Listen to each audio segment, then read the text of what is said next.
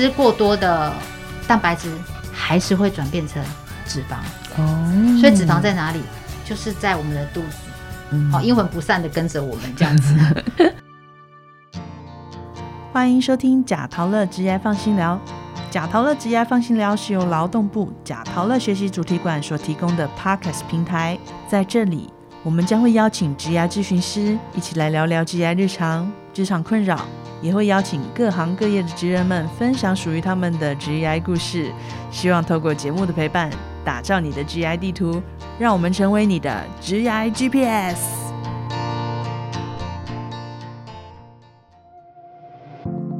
嗨，听众朋友们，大家好，我是今天的主持人费。那今天的节目呢是职业面面观。随着体态意识的抬头，营养师已经成为时下非常夯的职业。爱美的女性一定会关注，怎么吃才可以瘦？断食真的有效果吗？本集邀请到米雅健康营养师黄运璇来谈谈营养师这个职业。让我们欢迎运璇营养师，耶！Hello，贾陶乐的听众朋友们，大家好，我是营养师黄运璇。现在也有很多年轻人对就是在健身房合作的营营养养师师，也是非常有兴趣，对不对？对，其实像我们，像我自己又跟呃部分健身房来做搭配，呃，我不知道这样讲会不会得罪到很多人哈。没关系。如果我们有得罪，我们就把它剪掉。好，就是说，因为很多的健身教练，他们就是一昧的要学员长肌肉，就会一直教他们吃什么蛋白质，对，然后像像最最夯的那个什么酥肥鸡啊，嗯，哦，酥肥鸡胸肉啊，对。那其实像我跟我同事常常在讲，为什么我们要吃鸡胸肉？明明有鸡腿可以吃，哦，为什么要吃鸡胸肉？哎、所以吃鸡腿也是可以的吗？我们本来以为说会不会热量变得很高？因为这样子讲好了，鸡胸肉跟鸡腿的差别是说，你在一样重量，我们都讲每一百公克，嗯，一样重量的话，其实鸡胸肉的脂肪量是少的，那鸡腿肉当然是比较多的。可是我会跟我同事我们在开玩笑说，有鸡腿为什么不吃鸡腿，要吃鸡胸？就是我们是在于口感的问题。嗯，那他们就会觉得说，哎、那我吃鸡胸肉就会瘦，对不对？我们其实是在讲一个一天总 total 量的问题啊。比方说，哎、我们都吃一样，都吃一百克好了，那你就是想说，哎、鸡胸肉明明就可以瘦，所以我鸡胸肉就吃了三块。它就变三百。对，那其实呢，在我们的身体的生化代谢的过程当中，其实吃过多的蛋白质还是会转变成脂肪。哦，所以脂肪在哪里？就是在我们的肚子。嗯好，阴魂不散的跟着我们这样子。对对对，嗯所以大家会对于诶、这个有点误解。那回到菲菲刚刚有说到的这个呃健身房的营养师嘛，哈，那其实我们有我有跟这样子的产业合作过，那他们是这个他是希望我们能够去搭配他们的营养来做建议，并不是说诶、一昧的去吃这个鸡胸肉啊。好，去吃高蛋白的东西，嗯，对，那其实那间健身房，我是觉得它还蛮有这个知识的，所以他们会找营养师来做营养评估，再搭配他们的运动处方，嗯，那就可以达到他们要的增肌减脂的效果。原来是这样。其实我们刚刚这一题跟我接下来的问题非常的有关系，我已经把答案说出来了吗？应该没有，我要请你再补充。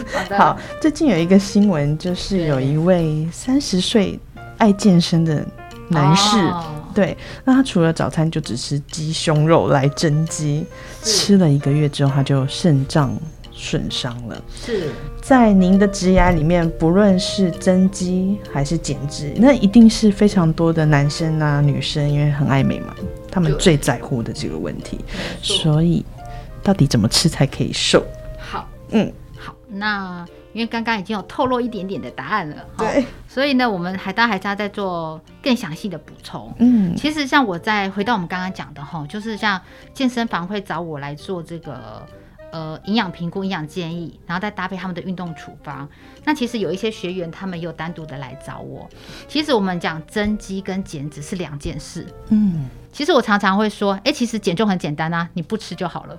嗯，对，可是你要怎么样不吃又瘦得漂亮？减到我们想要减的，是怎么样在每天的监控下去执行这件事情。我们女生减重最怕什么？减到胸部，对对，对不对？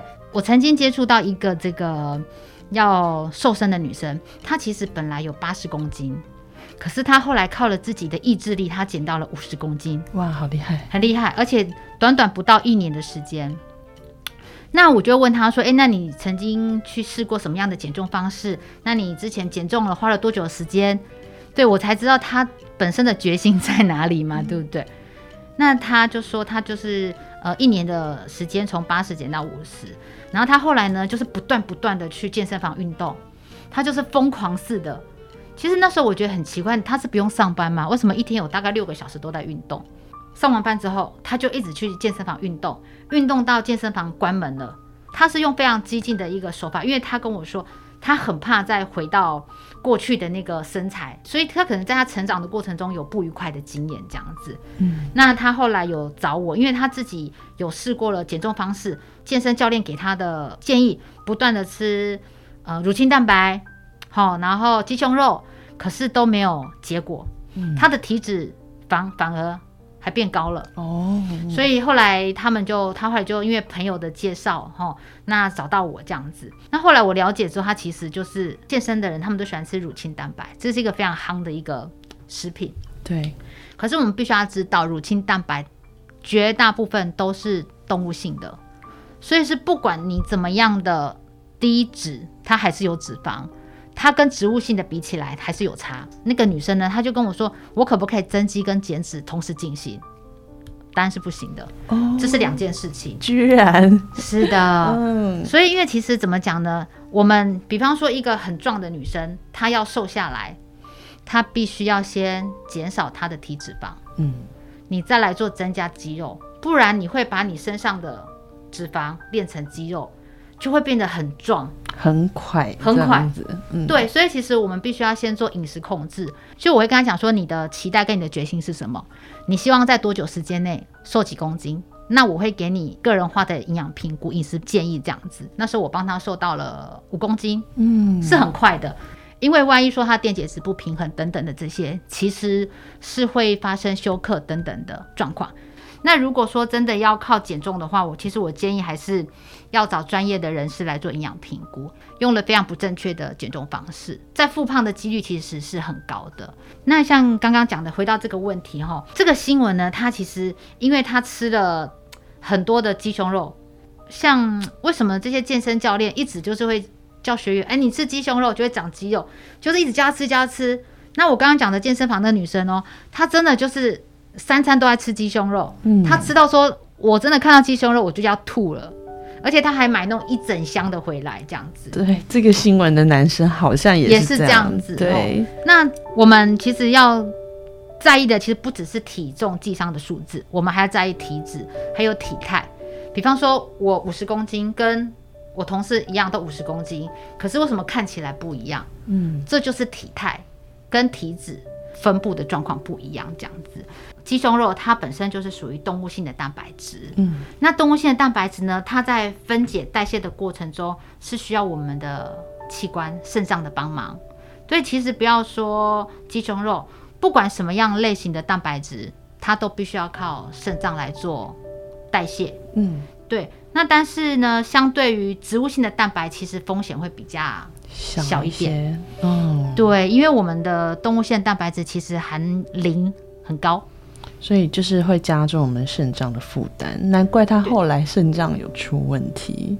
对，没错。嗯其实像动物性的蛋白质跟植物性的蛋白质，呃，当然是植物性的蛋白质会比动物性的好。嗯，那其实这个又有一个问题，就是像我们常常在企业讲座的时候，呃，民众都会问说，哎，是不是不能够吃豆制品？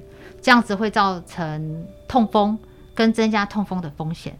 其实不是哦，如果是有这个状况，是他本身的肾脏就有问题，嗯而并不是因为吃了豆制品才导致肾脏。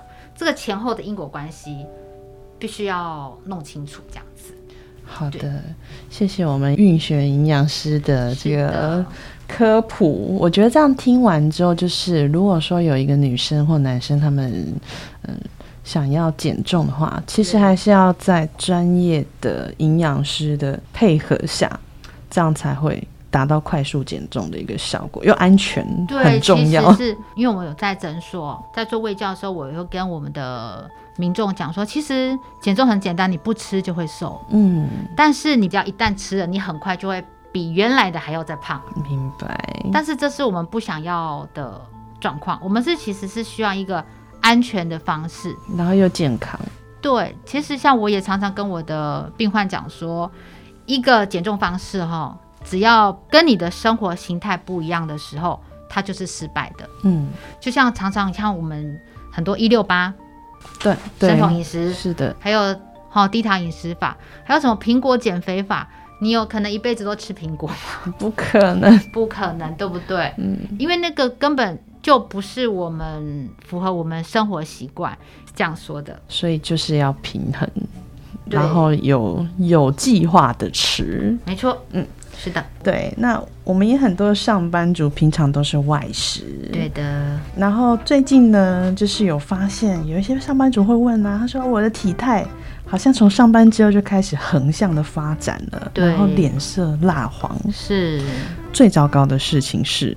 排便不顺畅的一个问题，那就有人想问营养师，他能不能在饮食上做出一个什么调整？有没有更简单的饮食的摄取的方法？好的，那如果说有刚刚我们菲菲讲的那些状况的时候，其实我建议还是先寻求专业的医师协助。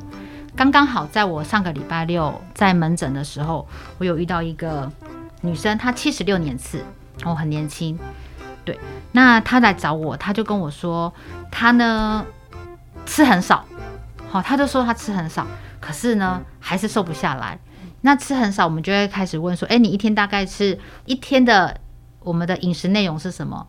的确吃的很少，他连吃的量是我一天的三分之一都不到。哇，你真的好少，真的很少。嗯，因为他是一个科技科技业的上班族。嗯，那我就说，那你早上都吃什么嘞？他说早上如果来得及的话，他就会买一个蛋饼加一杯奶茶。那我说那中午呢？他说因为太忙了，所以他早上都没有吃完，所以他中午都会吃早上剩下来的。哇，那我说那你会不会在有点心的时间下午茶？他说我没有时间。那我说那你晚上？他说我挤完捷运回到家都大概八九点了，那我可能看家里有什么我就吃什么，可能一个饼干，或者是说呃两片两三片苏打饼干就打发了。他说我都这样子吃，可是为什么没有瘦？他也太厉害，他成仙了。对，那好，那我说好，那你因为我们通常会了解三天的饮食建议。好，第一天我说那你第二天要说，因为第二天实在是太累了，所以我早上就没有买早餐。那我中午呢？公司跟同事一起叫便当。那我说好，那叫便当，你有吃完吗？当然是没有。然后呢，我说那你晚上吃什么？他说我晚上就吃中午剩下来的东西。我就说你有经济的压力是不是？他说没有啊，因为我觉得要丢掉很浪费，所以他每一餐都在吃上一餐留下来的东西。那我估算了一下，他其实一天的总 total 的卡路里根本就不到八百大卡。嗯，那我们一天哦，每个人会讲一个基础代谢率，差不多一千到一千二。嗯，基础代谢率就是你今天什么都不做，我就是醒来，我就是眼睛睁开，我就坐在那边，都也不动，什么都不动，我就必须要消耗这些卡路里。你心脏要不要跳？要跳，对不对？肾脏、肺脏、胰脏、胆汁要不要做分泌、做循环？要，这些就是我们讲的基础代谢率。你今天什么都不做，最基本的开销就是这样子。你一开店，你就是要有这些支出就对，明明白明白了哈，很清楚。那他一天摄取不到八百大卡，我说你一定要吃超过八百大卡，你才有机会瘦。他很讶异哦，他说怎么可能？不是都叫我们要吃越少越好吗？卡路里往下降，你的基础代谢率也会往下降。所以呢，我们本来。你的基础代谢率有一千到一千二，他什么都不吃，甚至吃很少，他的基础代谢率就往下掉。我们身体会有一个保护机制，老天爷对我们很好哈，因为今天我们都不吃，我们也不会马上饿死。嗯，这个就是基础代谢率在保护我们。嗯，那那个女生，因为我们的诊所是新陈代谢科，那她其实已经找了新陈代谢科，确定她没有像是甲状腺亢进或者是甲状腺低下等等的问题，嗯，那就转接到营养师的边。那了解他的一天的饮食的状况，那我给他建议，我说你再怎么样，你都要吃到一千大卡。那好，一千大卡，那怎么吃？就是由我们来做个人化的饮食建议。我们还是以呃健康的饮食、正常的饮食，然后营养素、糖类、蛋白质、脂肪来做平均的分配，嗯，然后来去做减重。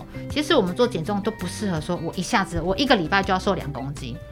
没错，你一个礼拜瘦两公斤，但是你第二个礼拜你可能会胖到四公斤。嗯，对，我们瘦下来的体重其实不是脂肪哦，是你的肌肉哦。当你再胖回去的时候，你原先肌肉的这个空间全部会有脂肪来填满，这是一件很恐怖的事情。嗯，所以我们讲的泡芙女孩就是这样子，她在很短的时间内，她瘦下来，其实瘦的不是脂肪，是她的水分跟肌肉。当你在溜溜球效应再胖回去的时候，所以为什么人家会讲说啊，我以前年轻的时候不吃吼，我就可以瘦两公斤，那怎么年纪越大吼，越瘦越瘦不下来？就是因为我们的身体已经有溜溜球效应，每一次减重再复胖，你下一次要花 double 的时间再去减重，然后你又用不对的时间，然后你又在复胖，轮回一样，你一直呃永远上上下下这样，到最后你就会，我们就变得会暴饮暴食啊，然后开始对减重这件事情失去信心。嗯，对，所以说其实如果真的有状况，还是要寻求医生的帮忙。对，那像是刚刚回到刚刚那个女生那个状况，其实她就是一天都吃不够，而且他有这个便秘的问题。嗯，他说我吃便当，我说你便当，因为我们都知道那便当的蔬菜可能就一格，对啊，而且你夹起来的时候可能还有油在下面滴，对对不对？对，所以其实我们的蔬菜量是不够的，因为他说他很容易胀气，那他说很容易胀气，我就不敢吃蔬菜。其实大家都不知道，你蔬菜吃太少也会胀气，嗯，因为你肠肠道没有蠕动，那你的粪便下不去，那你气体在在哪里？就在胃，堆积在那里，然后就会往上打嗝，然后再来可能还有胃食道逆逆流的风险。嗯，对，然后呢，所以那时候我就跟这个民众说，呃，如果你真的没有办法吃到蔬菜，那您就去购买市面上的纤维粉。嗯，对我的确是这样子告诉他。当然，我们营养师都是会提倡，我们讲台语讲天然的雄厚。可是如果真的你没有做不到的情况下，我们怎么样用其他替代的方式？所以那时候我就跟这个民众说，我建议你可以去找市面上纤维粉，纤维粉必须要是无添加的，因为其实太多的添加物其实对身体真的不是好事。通常民众都会说，那你直接告诉我哪一家，啊、那直接告诉我哪一家。我说你先去找找看，好，那你下个月再来找我的时候，我们再来讨论。嗯那怎么样在现在的这个状况下，我们找到一个平衡点？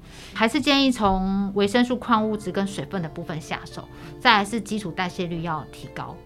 对，这是我这一次目前给他的建议，但是前提是建议他是先找医生，嗯，确认他并不是因为疾病的关系造成的。对这样子去做，就是不管是减重或是饮食的调整，它才安全。对，，没错，嗯，是的，好哦。呃，刚刚在这整个聊天的过程里面有提到膳食纤维，就是纤维粉。刚刚有提到纤维粉，嗯那我们常常有听到人家在讲说什么，像是膳食纤维、嗯酵素，嗯，还有益生菌，对。这三个，我觉得在我的感觉里面，他们好像都很相似，所以他们的差异是什么呢？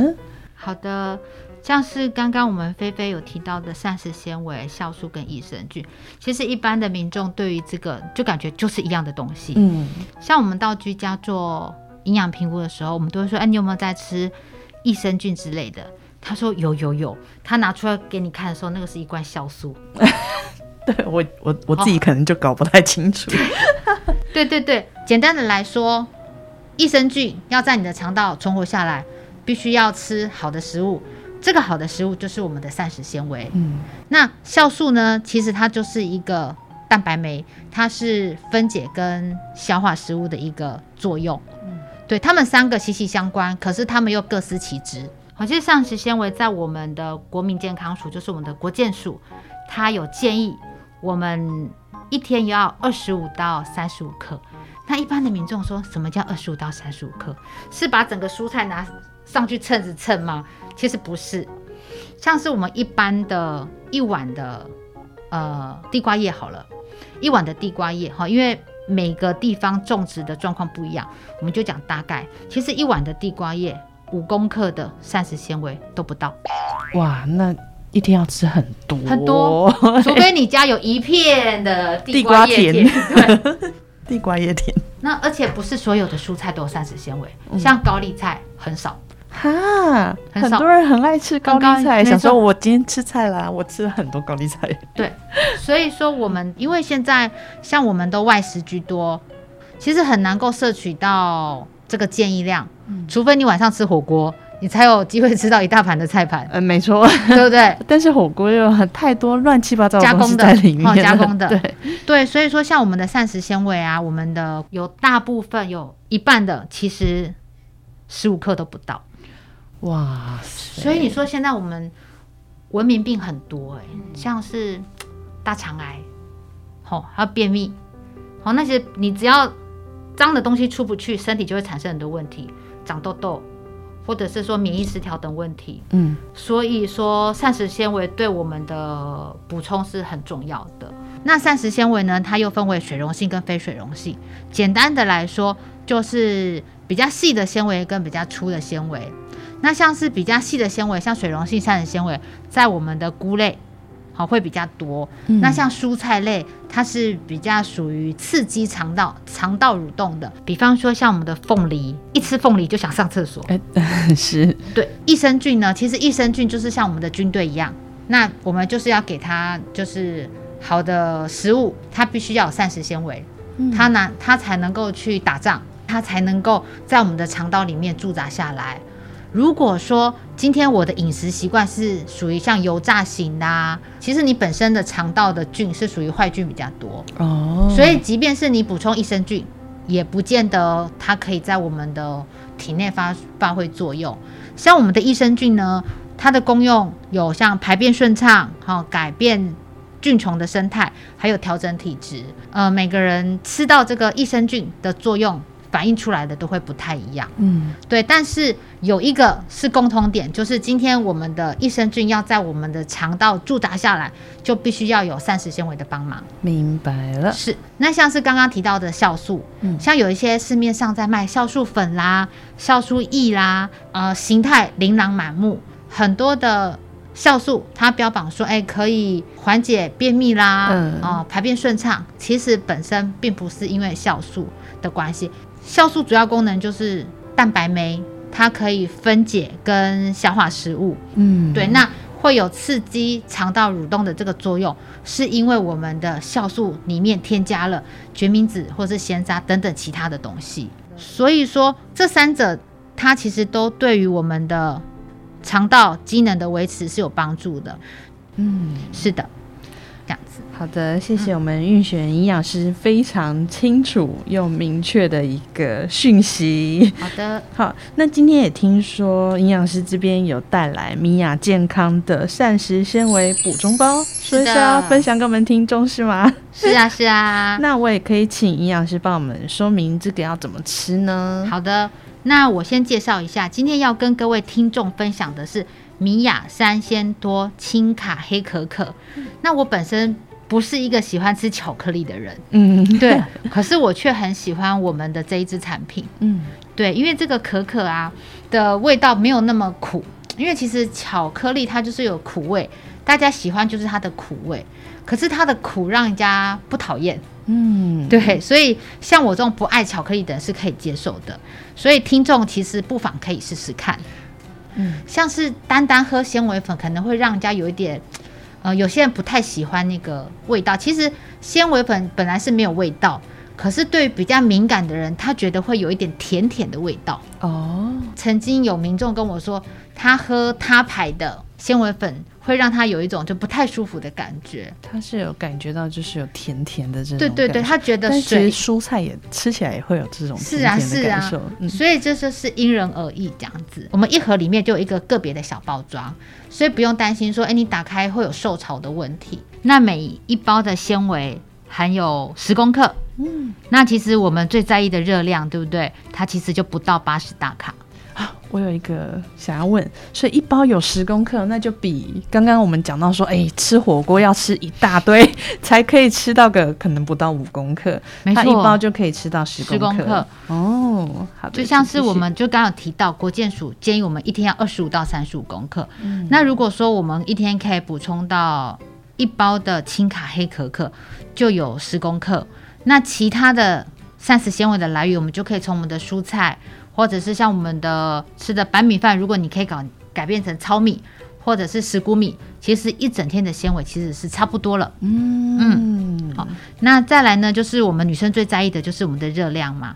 其实热量不到八十大卡，所以我们一杯的像一杯的像绿茶、红茶，一般呢就算你半糖也超过一百大卡的热量。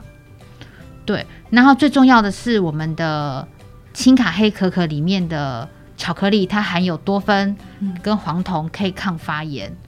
对，其实我们现在非常多的文明病都是因为我们身体呃有发炎反应，所以我们的这一支它主要的特色就是我们的可可，它含有了这个多酚跟黄酮，可以产生抗发炎的作用。再来，其实像我们要做体重控制啊，那其实我们的可可也有改善胰岛素的敏感性，那就可以达到体重控制的效果哦。嗯。